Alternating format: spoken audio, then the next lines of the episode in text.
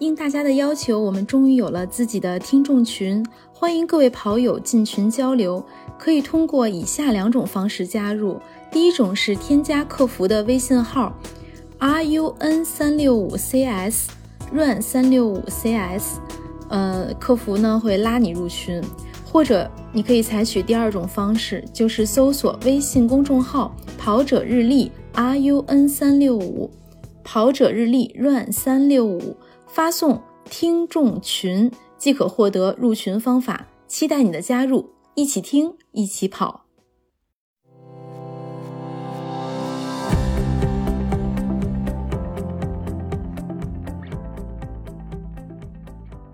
欢迎收听跑者日历，我是见怪不怪的王悦。大家好。我是可能自己会变得很怪的佳宁。大家好，我是觉得自己的行为还算正常的男子。那南哥，你要怎么聊这一期？但是可能在别人的眼里，我们的行为都很迷惑呀。啊。嗯，今天我们这一期的话题就是跑者迷惑行为大赏。呃，在跑者的身上呢，会有很多让人迷惑的行为。跑步本身其实就是会让一些人看不懂的一个痛苦的过程。但是为什么会有这么多人乐此不疲、沉迷其中？那这期呢，就和大家一起探讨一下这些跑者的迷惑行为，看看正在跑步的你有没有被说中。就像月姐说的，这个跑步本身就让人看不懂，确实是因为，呃，在我跑步的初期，呃，身边的朋友包括家里人也都不太理解。首先是觉得跑步这个事儿吧，特别的无趣，就一个人在那跑傻跑，然后吧，你也跑不出什么名堂来。你比如说，你参加一个什么比赛，你就是也拿不到名次，对吧？嗯，然后呢，他们会觉得这个跑步这个东西吧，你时间长了对你的膝盖不好，嗯，总是说你跑跑时间长，这个膝盖会出问题，你老之后会后悔的，所以可能这种行为在他们看来就是一个迷惑行为。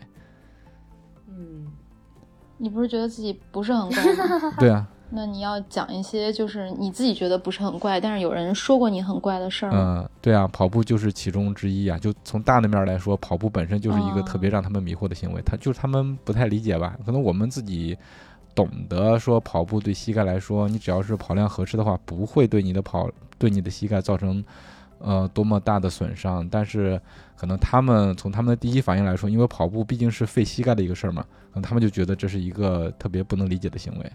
尤其是这么枯燥的一个事儿，你这么喜欢，简直是有病。就很多人都会说什么每天几公里啊，然后多少岁坐轮椅啊。但其实跑步，如果你要是做充分的力量训练，或者你通过跑步把你的腿部肌肉练得非常结实的话，那它可能反过来会保护你。对，有一个正向的促进呢，还。嗯，对对对，嗯，就是破解一个迷思。对，那那准备越来越怪的佳宁呢？要要干什么怪事儿，或者干过什么怪事儿？其实我觉得是这样的，就是咱们咱们所讨论的这个跑者迷惑行为大赏，其实是说我们作为跑者看其他跑者有哪些让我们可能觉得刚开始不是那么理解的那种行为，对吧？其实外人看咱们，如果说从就是不跑步的人，或者说。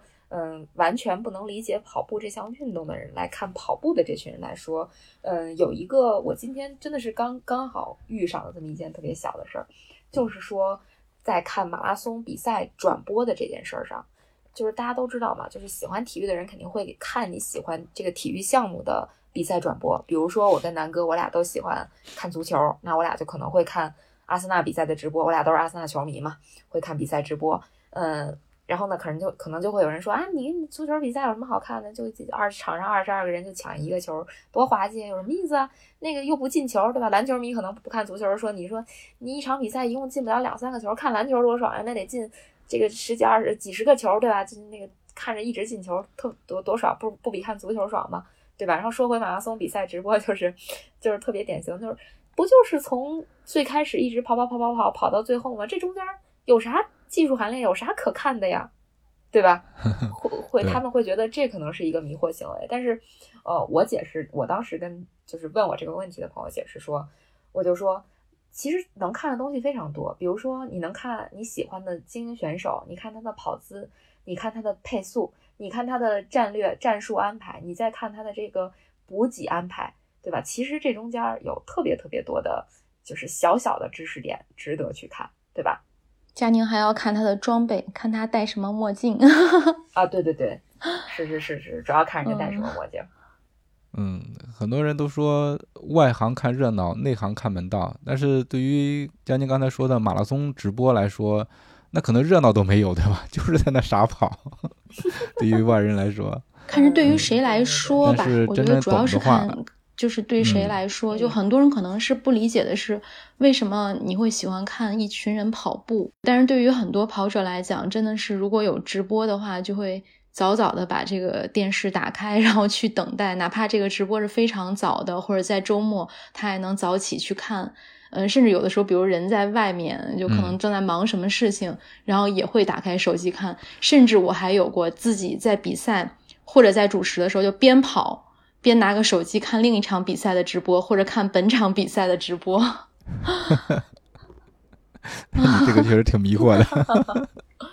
对，那我有，我还有，就是说跟这个相反的迷惑。呃，我干过什么事儿呢？就是在跑马拉松比赛的时候看足球比赛直播。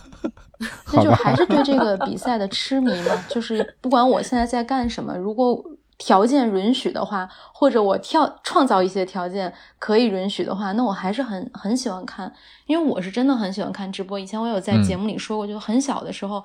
那个时候我就在电视里和我爸一起看马拉松的直播，就等于看了这么多年，好像看马拉松比赛的直播已经成为一种习惯了。就是有比赛，真的不管什么比赛都很想看，有那种竞争上瘾，对吧？就是很对，就是很喜欢看一群人跑步，不仅自己跑上瘾，看别人跑也上瘾，就是跟看吃播似的，是吧？虽然自己没有吃，但是看别人吃也是一种一种满足。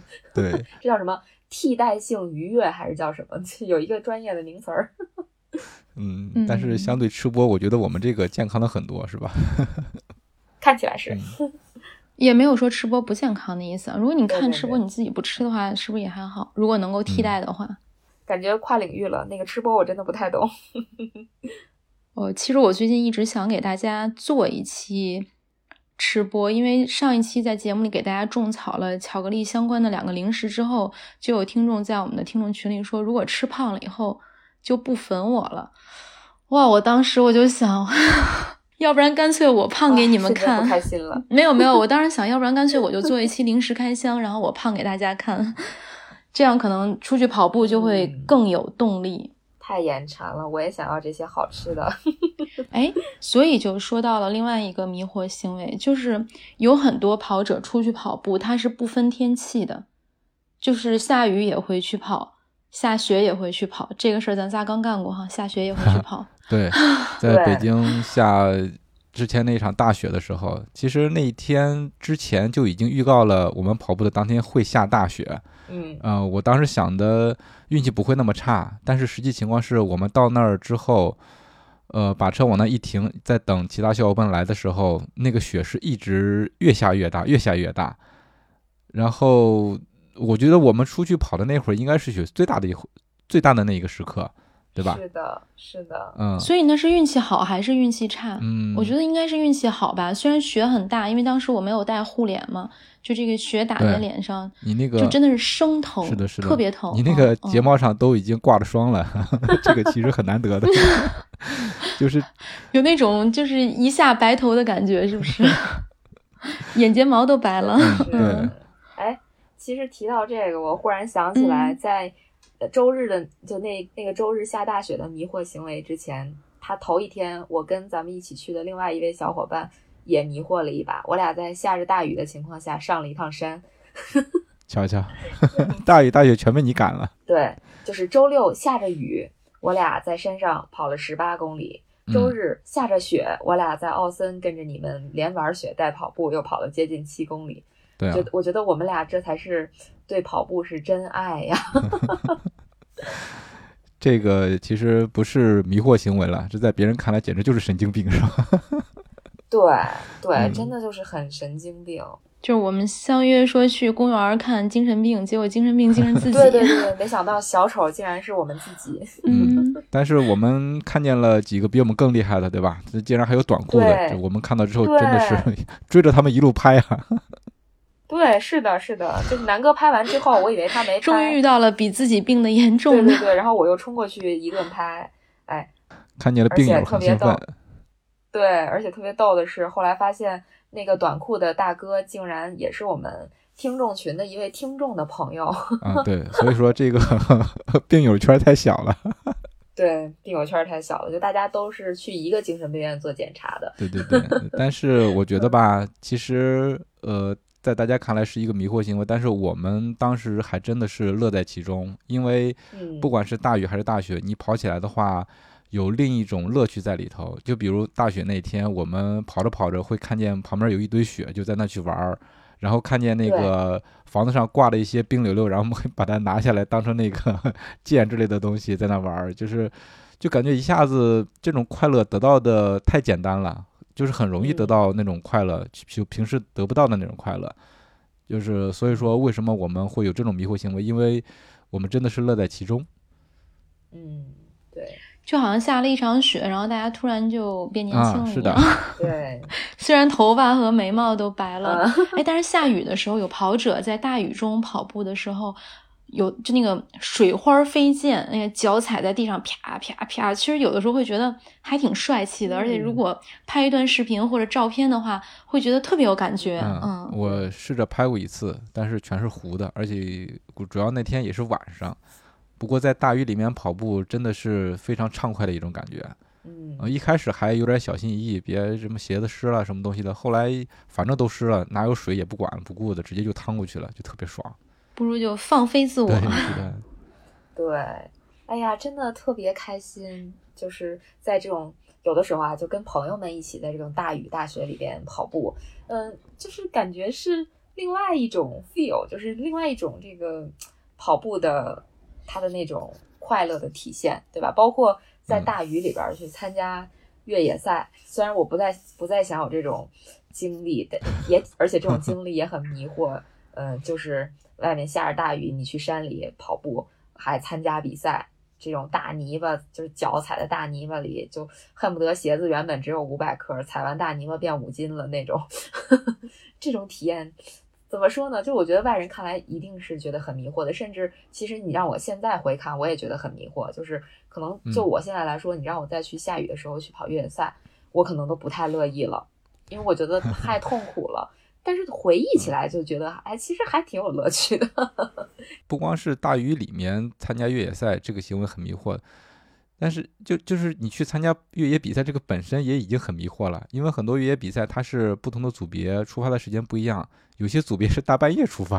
对，你说大半夜的这一群人在那那么嗨，然后 出去跑步，这个实在是太迷惑了。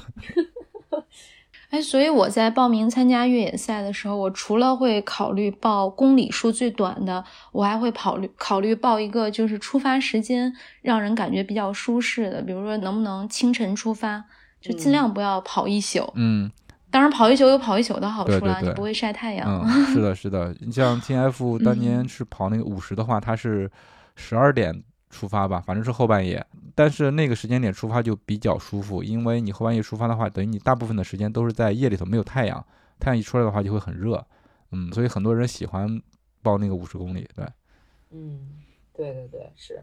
我觉得就是要看你的熬夜能力，就像之前我们在节目里聊过的越山向海那个越野赛，它是会根据你的报名成绩决定你的出发时间。其实大家在因为报名成绩它会有前后三小时的浮动嘛，那大家在报名的时候其实也会考虑自己这个队伍队员的习惯。我记得我们每次报名的时候，我都会问大家，就是大家是愿意早一点出发，还是愿意晚一点出发？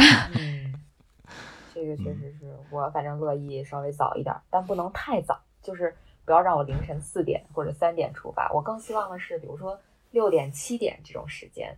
嗯，多少能睡一会儿。你三点、四点的话，睡也不是不睡，不睡也不是，没错，就基本等于没睡。对对对。然后说到越山向海，我又想起来一个比较迷惑的行为，就是在之前报名的时候，不是整个队伍要估算时间吗？这个时间是基于大家的每一段的。那个配速的估算，然后大家都倾向于比较谦虚，都会把这个配速报的比较低，就是说那个呃实际的时间会长一点，对，是吗？嗯，可能是不是怕没完成任务，然后被其他队友 diss？对呀，谦虚嘛。所谓所谓其他队友，我觉得是有特质的。但是如果你报的过于谦虚的话，然后你又会被全队的其他人会说，对吧？就说你怎么可能跑这么慢？对对对，就大家还是会对对对吧？就看整个队伍的氛围吧。对，还是会激你的。这个 这个事情是出现在原本我们要去激队友，原本要去参加月山向海那一队人人的这个小群里的。当时我们我们群就是大家在报每一个赛段的预计配速的时候，比如说大家有五分的能力都报五三零，有五三零的能力就报六零零，所以我们特别的不卷。哎，但其他人会说他吗？呃，会啊。嗯，因为大家太清楚彼此能力了。对对，下次不用说了，直接把这个时间减三十秒就 OK 了。对，都是这个套路。应该互相报成绩，就是呃，不要 另外四个人投，另外四个人投票决定这个人的成。对，哎，这是个好主意，对对对。所以给参加岳山向海的朋友们提建议。嗯，现在海南站的岳山向海应该是还在报名的阶段。大家如果计算配速的话，别忘了使用我们跑者日历的小程序，里面有一个棒次小助手，非常好用啊！已经陪伴大家，应该是走过三年，是五场比赛了吧，南哥？嗯，我想想啊，差不多五场了吧？对吧？今年这个即将到来的海南是第六场比赛，希望能够继续陪伴大家。对。哎，那跑步回来，跑步回来有很多跑者行为就更迷惑。不是跑步回来，他们到没到家的时候，他们跑步结束，或者在等红绿灯的时候，或者他们坐电梯的时候，有很多人，你怎么判断他们是跑者？他们在随时随地拉伸，找着一根电线杆，等红绿灯的时候就就在那儿，或者马路牙子，把脚就立起来了，抻后脚就后脚筋、小腿筋。嗯。对对对，是的。而且其实你们说到这个，你们你们有没有就是回想一下，比如说每次参加完比赛，在外地参加完比赛回京的时候，经常能在火车上碰见一火车的跑友，就是一个车厢都是参加比赛回来的，然后大家都提溜着这个。呃，比赛发的参赛包，或者是这这个补给包，然后在车上一路都在讨论说，哎，我今天比赛的策略是什么样的呀？这个我跑的好不好啊？就你能听到周围所有人都在聊这个，我觉得那个也是挺有意思的。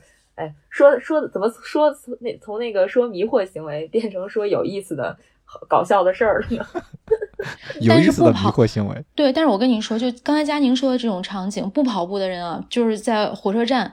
然后就会看到有有一波跑步的人在上车之前，在候车大厅在那儿以各种姿势拉伸自己。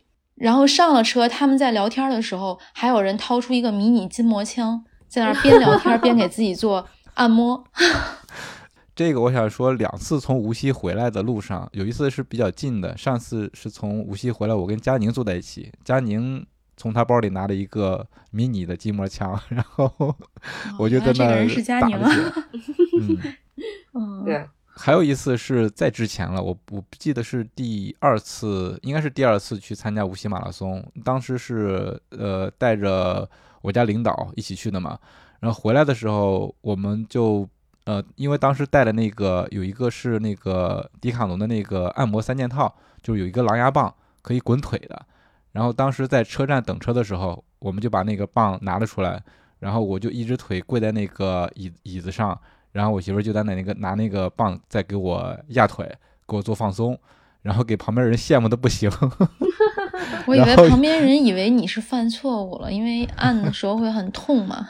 不会的，不会。我当时我确实疼的是龇牙咧嘴的，但是因为什么，旁边的人都是跑友，所以你。根本就不会觉得尴尬，甚至后来有一位姐姐说：“ 你能把你那个棒借我用一下吗？” 然后她就很开心的自己去滚了。天哪！对，这还跑友帮助跑友。对，其实特别多好玩的事儿，是吧？就参加比赛的时候，嗯，会会遇到，就是大家在这个呃各种地方，就刚才说的拉伸什么的，呃，不不管不只是参加比赛啊，可能平时跑完步也能经常能看见大家利用各种。呃，城市设施建设，然后去 做这种拉伸运动，对，呃，而且还就是，其实一个人的时候就很奇怪哈，看起来很奇怪，但如果说是好多个人，三四个人、两三个人，就可能看起来会，呃，怎么说呢，就不那么奇怪一点。呃，有时候还真顾不上了，那就会让其他人觉得更奇怪，就是这帮人在干什么？感感觉像一个奇怪的组织。我经常是会在呃那个出地铁的时候，出地铁的时候，因为它不是有那个电动扶梯嘛，在那个电动扶梯有时候会觉得，比如前一天跑完之后腿有点酸，我就会把那个就是前脚掌着地，然后就是往下就是那个脚后跟下沉，然后拉伸小腿。嗯。我觉得这个楼梯特别好，它一边往上走，然后你还可以顺便的拉伸一下。有时候那个可以把那个拉伸一下那个大腿前侧。对我也不管旁边的人会怎么看我，但是我只要自己爽就可以了。不过跑步的拉伸确实是非常重要的，虽然在别人看起来很迷惑，我们还是鼓励大家随时随地拉伸起来吧。对，是，嗯，只要你自己不尴尬，尴尬的就是别人。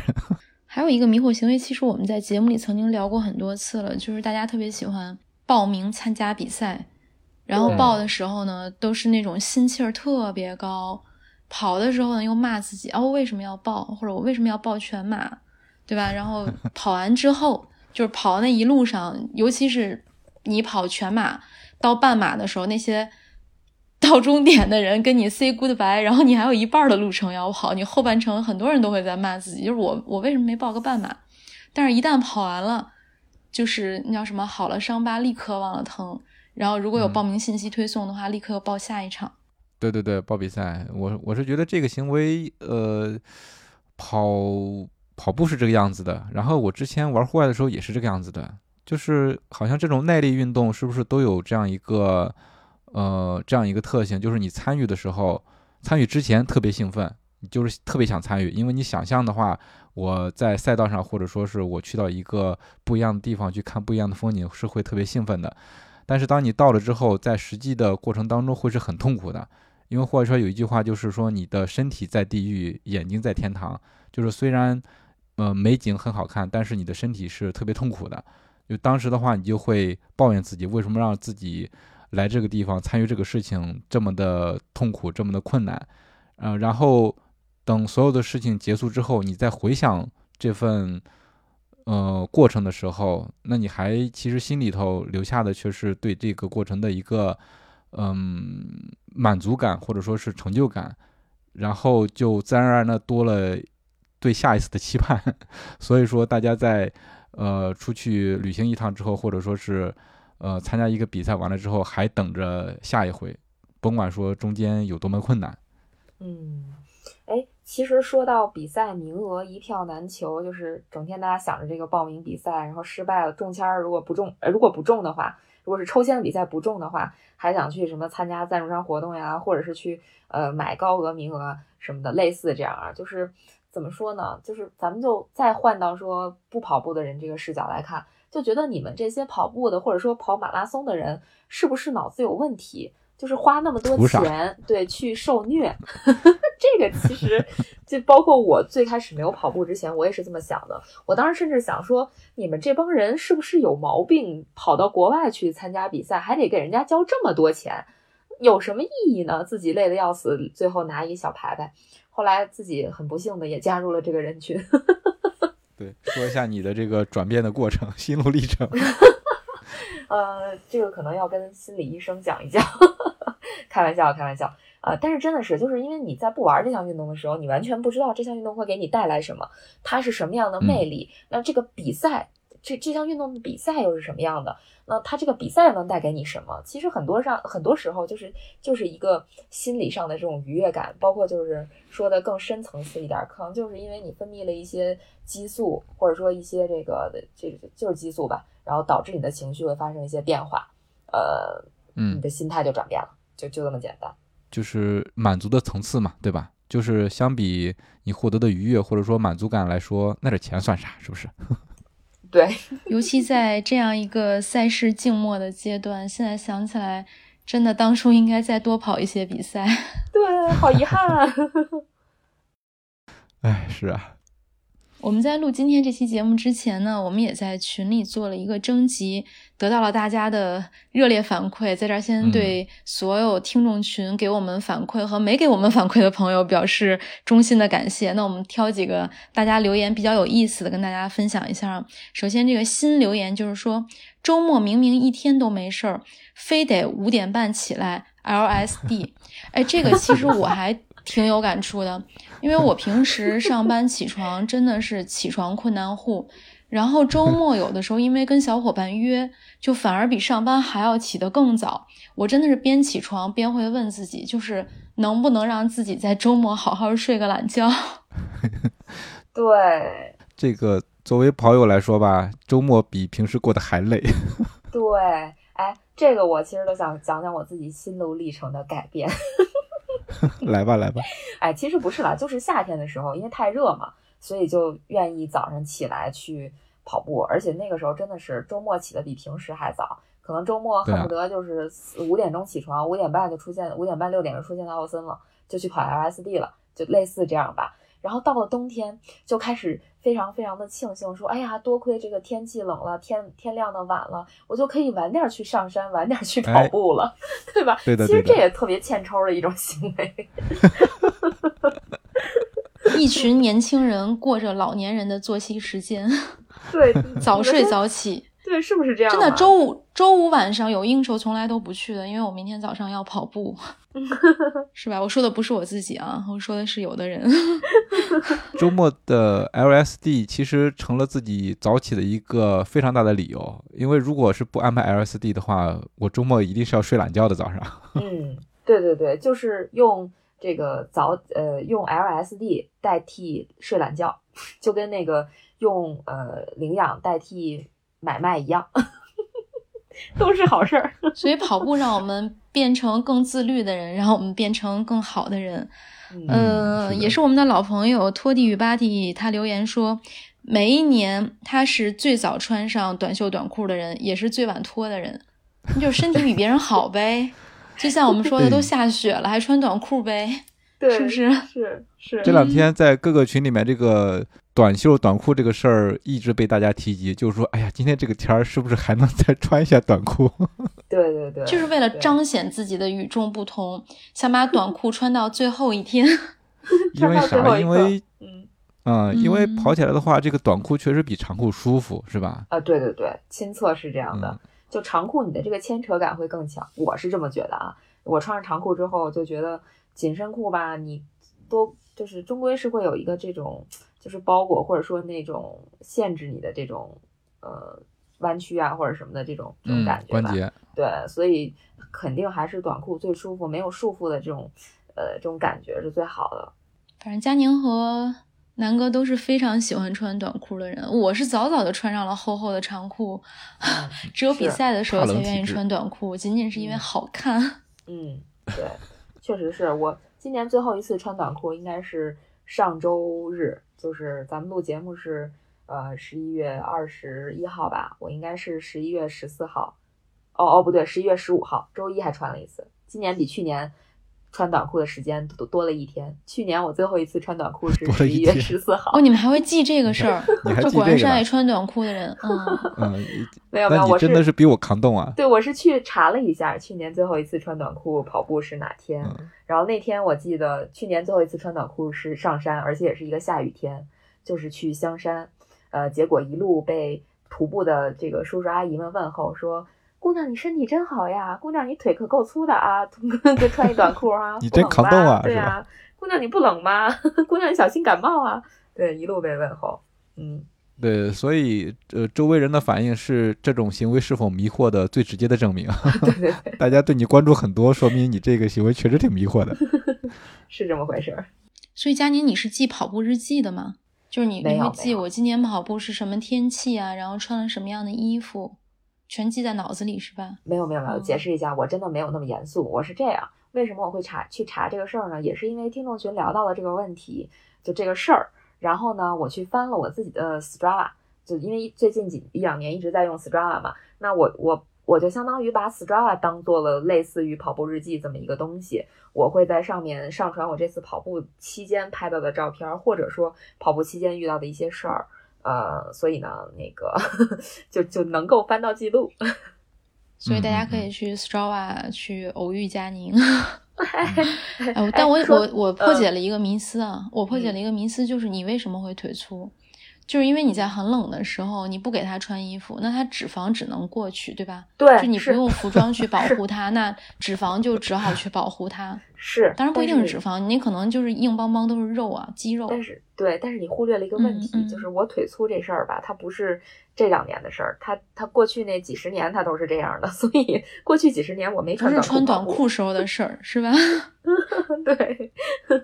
哎，不是，刚才说到 Strava，我忽然想到一个事儿，我觉得也挺逗的，就是因为那个可能这这段时间我们建了听众群以后，大家在听众群里会讨论各种有意思的事嘛，然后可能也会讨论到跑步软件。就当我们在推荐或者说在聊到 Strava 的时候，大家就会去 Strava 上互相加这个账号。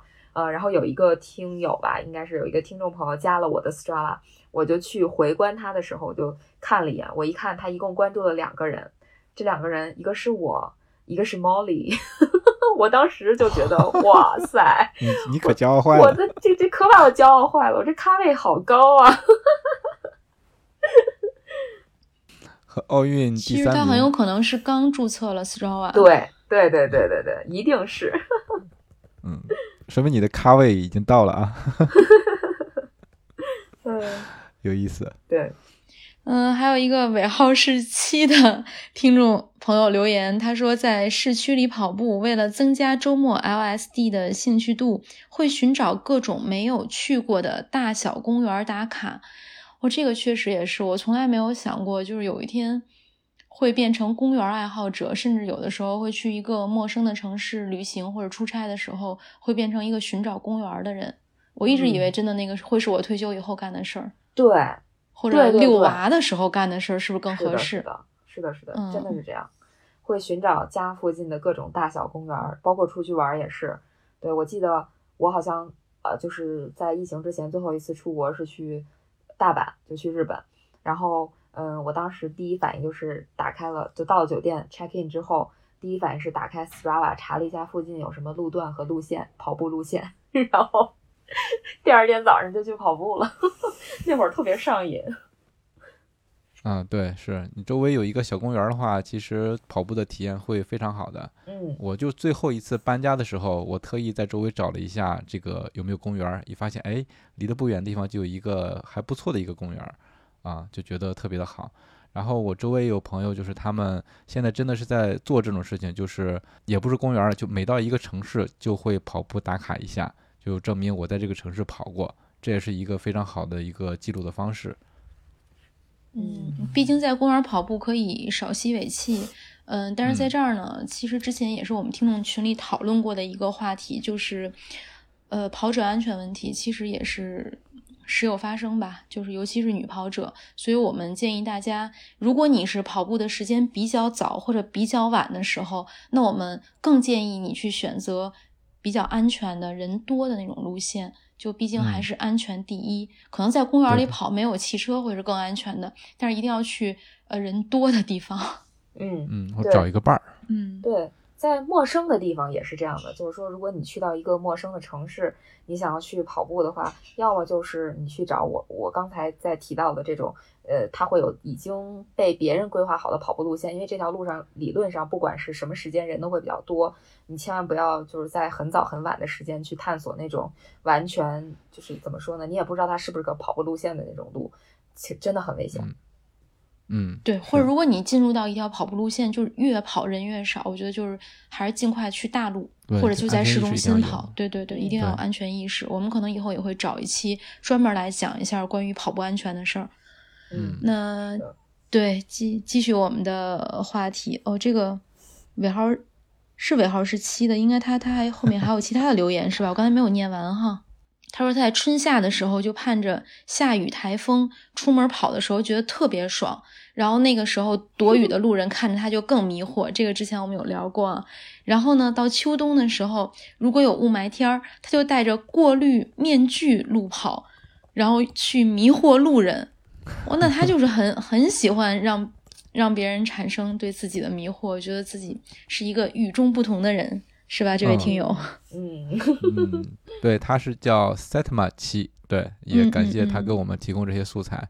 然后我不知道。你们怎么感觉？就过滤面具的话，我是戴不了的。我即使戴口罩的话，我就会觉得特别闷。戴着它跑步，我是更是做不到这一点。我是人家能力强啊，心肺能力强，而且人家就是想要创造这种迷惑行为。因为有一年北马的话，雾霾，我看有人是戴着那个雾，就是防，就是这种过滤面具来跑全程的。我当时实在是太佩服了。他这是行为艺术呢，还是真的就是要？过滤这个雾霾，还有这个熊猫卫士给我们留言啊，他说明明是破三大神，非得赤脚跑了破四的成绩。我原来你这么厉害吗？熊猫卫士也是我们的老朋友。他应该说的是他是说的，对，他的说是是别人，对，也这是他迷惑的一个事情。这个地方就其实，在群里也也引起了这个对于赤脚跑的一点点的讨论吧。这个赤脚跑，其实之前我们也请老苏，因为他之前也是从事过赤脚跑嘛，呃，大概聊了一下。然后我在群里也说了，其实赤脚跑这个东西对于训练来说是有一定好处的，尤其你调整跑姿，或者说是在你这个受伤的情况下跑一跑是可以的。但是怎么说呢？呃，我每次看见赤脚跑全程的人，其实还是蛮佩服的。但是说大家也要量力而行，这个东西也是要慢慢的日积月累才能做到的一个事儿。对，嗯，对对对。嗯，但是外人来说，或者说是对跑步不了解的人来说，赤脚这个事儿的确是挺迷惑的，尤其是那么长的距离，你还光着脚丫子跑，实在是太牛了。尤其是你不知道路上会有，比如一个小石子儿、一个一个碎玻璃啊，就有可能受伤的这种，嗯，啊，还是挺危险的。其实说起这个。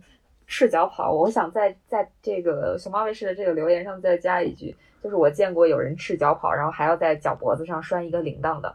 我这个我还觉得，对我还觉得还蛮迷惑的。是我在日本的一个小比赛上看到的，就他们穿着和服，然后呃赤脚在脚脖子上绑一个铃铛，跑起来叮当作响。嗯，觉得还挺逗的。这个对这种这种你们怎么看呢？就比如说在身上或者哪个地方绑了一个铃铛的这种，我就很喜欢绑，是吗？但但我不赤脚了，就是我我会觉得对，就是有的人就是很喜欢戴铃铛，嗯嗯，会不会像狗？我小时候，对 我怎么说完之后我就觉得，嗯，但是对我也是会很喜欢，就可能是小时候保留的一个天性，就就很喜欢哗啷作响那个感觉，或者把它挂在包上。有的女生会喜欢在包上挂铃铛，还有的人喜欢在自己家门上挂铃铛，但那可能还有安全的作用啊，就是门一开能够听到声音。嗯嗯，对对对。嗯，铃铛其实还好，但是我有时候跑步的时候，就是跑比赛的时候会碰见有人带铃铛的。我我的感觉是我总是会被他的这个声音的节奏带着跑，所以我遇见之后，如果他比我跑得快的话，我就放慢一点脚步；如果我跑他跑得比我慢的话，我就会超过他。就早点远离这个声音对我的影响，会干扰你的节奏，是吧？对，是的，是的。这个铃铛总体来说还好了，就是我还有一种，就是我突然想到一种迷惑行为，就是跑比赛的时候自己身上挂了一个蓝牙音响，在那在那放音乐，做宣传。这个人家在做宣传吗？不是，不是在听音乐或者在听相声，是吧？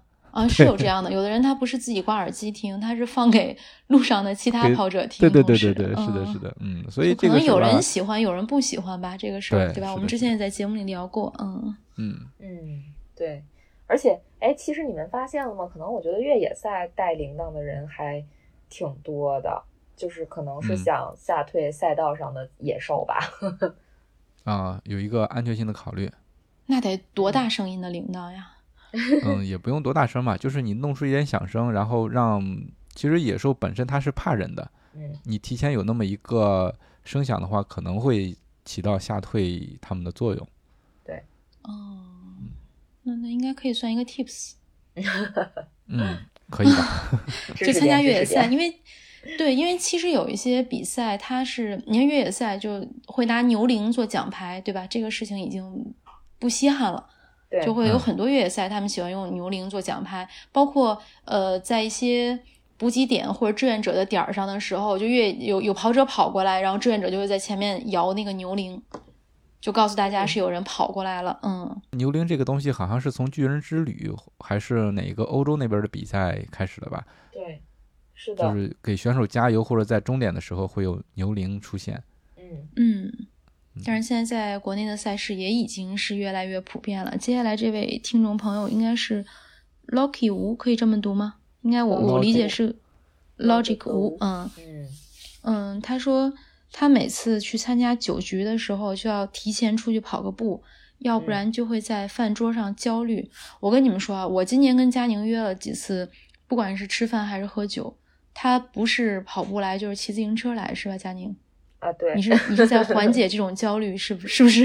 呃，其实是的。然后，呃，这个我也嗯想补充什么呢？就是我在打这个呃新冠的这个疫苗之前也是，就因为大家都说打疫苗不能，就是之后不能跑步嘛，不能剧烈运动嘛，所以我在打第一针之前，我就我约了一个十点半的疫苗，然后我大概七八点的时候就出去跑了一个十八公里，跑完之后直接去打疫苗。但是我发现，就是我现在回想起来，我我发现我忽略了一件事情，就是好像洗澡打完疫苗当天也不能洗澡，但我其实是先跑步，然后去打疫苗，回家又去洗了澡。哎，你看，你这个考虑就不够周全吧？我是打疫苗前一天跑了一个长距离，然后洗完澡第二天去跑步。哇，这么一比，我真的是太不严肃了。我打疫苗之前完全没有考虑这个问题。因为就像佳宁说的，嗯就是你打完疫苗有可能会比较不适合剧烈运动嘛，那你就会想，那这几天我的训练怎么办呢？嗯 那嗯，就先找补一下，提前找补一下，对对对，嗯这种找补其实特别多，你们不觉得吗？我反正是特别多。就比如说，哎呀，我这周都不能跑步了，可能或者那我就前一周多努力多跑跑，会这样。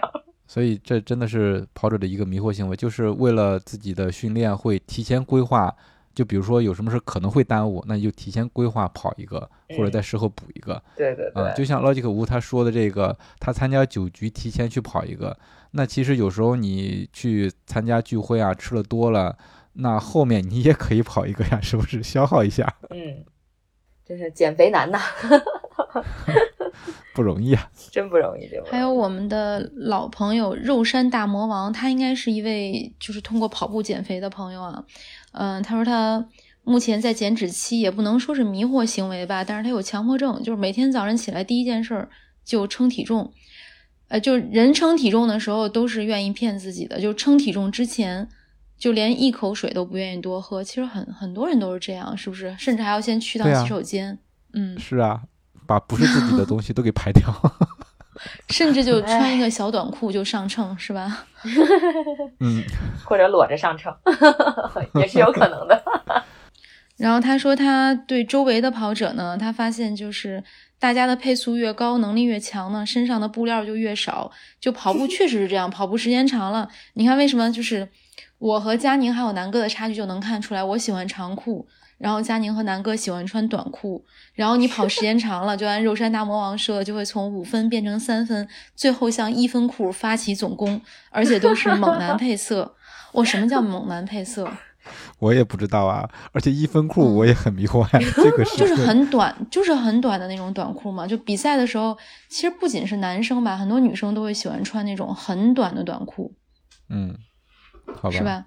我理解的猛男配色是艳粉色，我也是这么理解的。我觉得猛男配色可能就是那种猛男看了其实会落泪的颜色。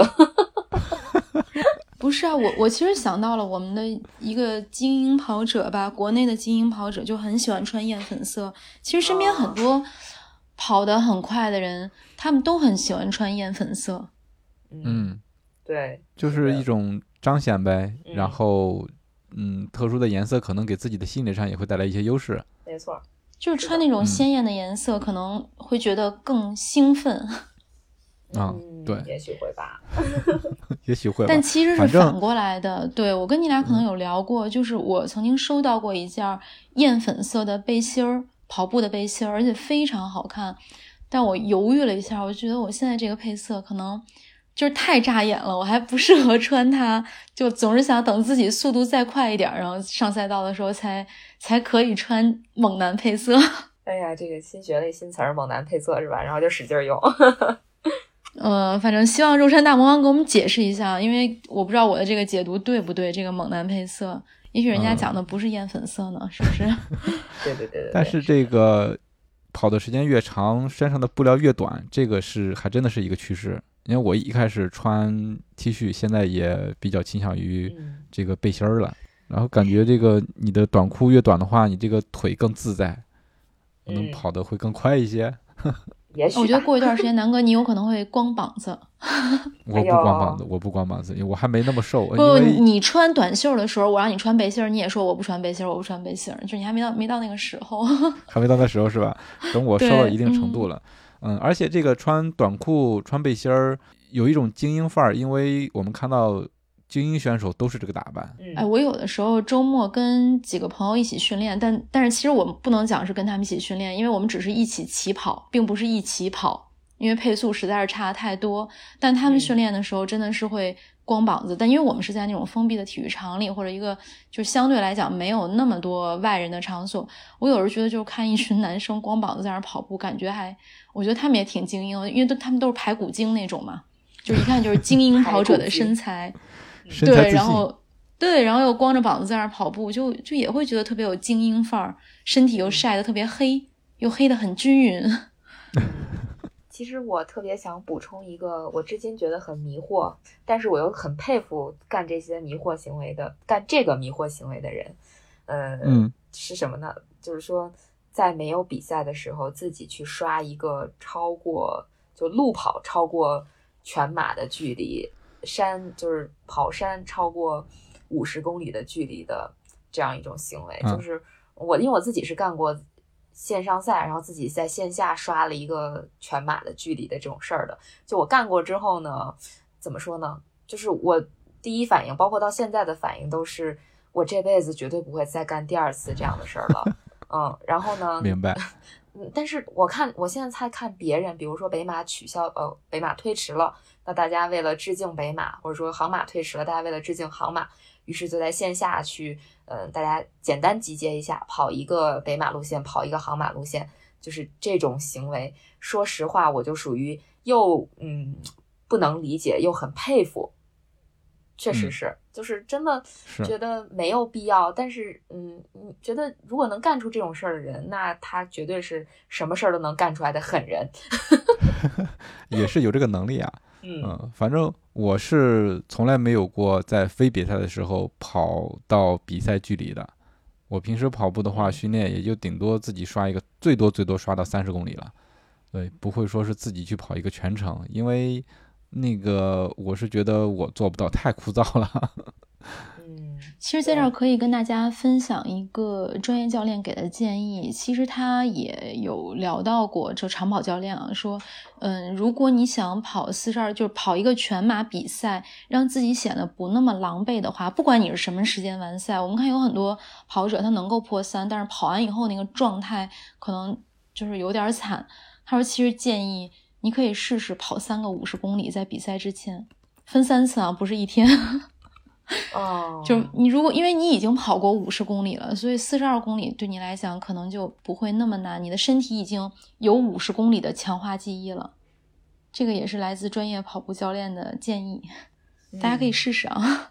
对，也有一定道理。嗯，他是对于那种比较专业的或者精英的选手来说，但我们，嗯，大众选手来说的话，因为有一种训练理论，就是说你跑步训练的时候，在这之前没必要跑到这个比赛距离。对，因为你只要是跑到三十就 OK 了，就是说你跑如果跑到三十的话，其实就说明了你已经具备这个能力了。嗯，就是通过一定一些训练方法嘛，让你在三十公里可以轻松的跑完，就达到了能完成这样一个比赛的这样一个能力。然后在比赛的时候，其实有其他的因素会促使你完成这个距离的，你不用太担心。一个是你平时锻炼，另外的一个是比赛的气氛，因为整体来说对你有一个向上的促进，所以说完成四十二公里是没有问题的。对我刚才加的定语是，如果你想跑得更轻松的话，就是你完赛的时候，你的状态是很好的状态，就让身体有一个更长距离的记忆。嗯，对，是的，是的。那接下来进入到我们今天的推荐环节，南哥要推荐一本书。嗯，好，我推荐的这本书也是刚刚收到，然后这本书真的就是跟马拉松有关。这本书的名字叫做《马拉松大时代》，它这本书跟它的书名是一样的，就是。记录整个中国的一个马拉松发展的一个历史，因为我也是刚收到，所以也没有看太多。那它整本书的话，相当于是从一九八一年开始，然后一直记录了相当于四十年的时间，就是这个四十年期间马拉松在中国的一个发展过程。嗯，尤其是它一开始创始之年，相当于是一九八一年第一次北京马拉松举办。它的每一年是用一张来写的，然后其中的话会记录一些当年我们不知道的一些特别有意思的一些事情。我觉得，呃，如果说大家喜欢跑步、喜欢马拉松，可以去读一读的。那在翻看的过程中，其实是能学到一些，呃，不是说学到，而是说了解到一些跟马拉松相关的知识的。就比如说，在中国啊，第一次这种马拉松比赛是在什么时候、什么时间比的？有哪些人？还有一个我觉得特别有意思，八一年第一次北京马拉松转播的时候，因为马拉松转播，呃，马拉松本身是一个特别新的一个东西，那转播也是一个特别新的课题。那中央电视台当时负责转播，他们转播部门，呃，怎么来做这样一个跟拍呢？就是他们当时没有这样一个专门的转播车，他们当时的一个解决方案就是用一个刚刚购进的一个小的转播车，然后把设备放在上面，后面然后再挂一个。就拿着一个绳子牵引的一辆幺三零卡车，然后 就是通过这么一个配置，其实，在我们看来其实挺危险的一个事情。然后再把这个设备放上去，然后工作人员放上去，然后完成这样一个转播的过程。我觉得这其实都是特别有意思的一个呃小故事吧。对，还有包括我才知道，因为我之前呃在一个就是体育彩票在线销售的这么一个。呃，公司做过，然后我看到一点是中国的第一张体育彩票竟然是北京马拉松发行的，对这个对我来说是一个特别新奇的一个新的知识，所以我觉得大家可以把这本书当做一个，它其实本身就相当于是一部史书吧。那如果说大家想了解特定时期关于马拉松的一些事情，尤其是马拉松在中国的一个发展的历程，我觉得这是一本挺好的一个呃了解的一个渠道吧。对，所以给大家。推荐一下这本书，叫《马拉松大时代》。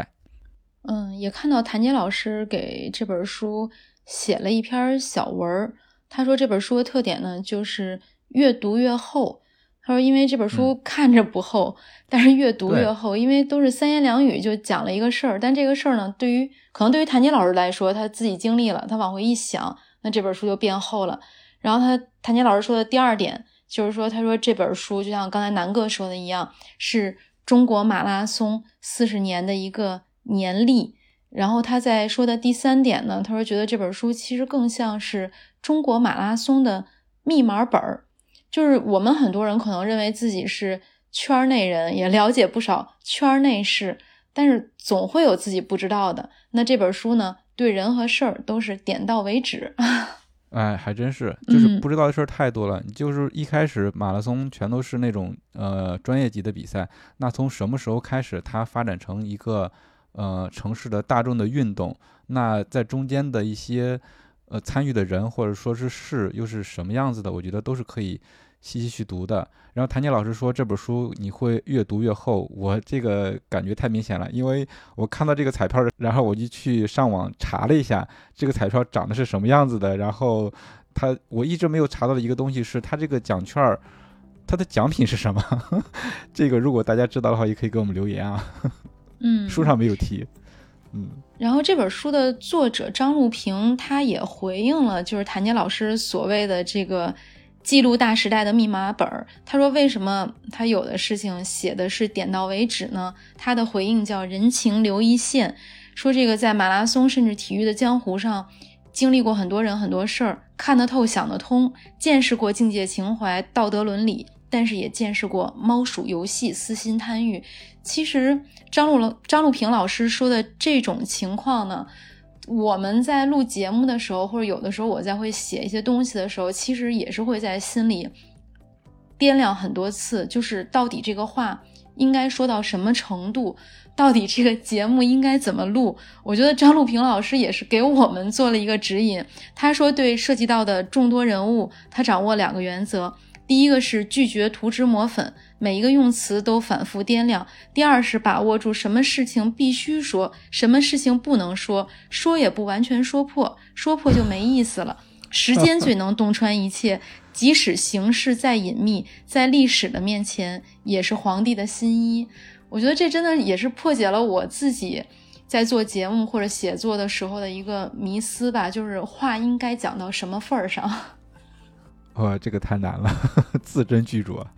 哎呀，都不是完人了，我觉得说错说错什么也很正常，给自己找一找借口。嗯，对，尽力吧，就是对，因为我们肯定也有，大家都有很多做的不完美的地方嘛。就是那如果大家觉得有意思的话，也可以去看一下这本书。嗯。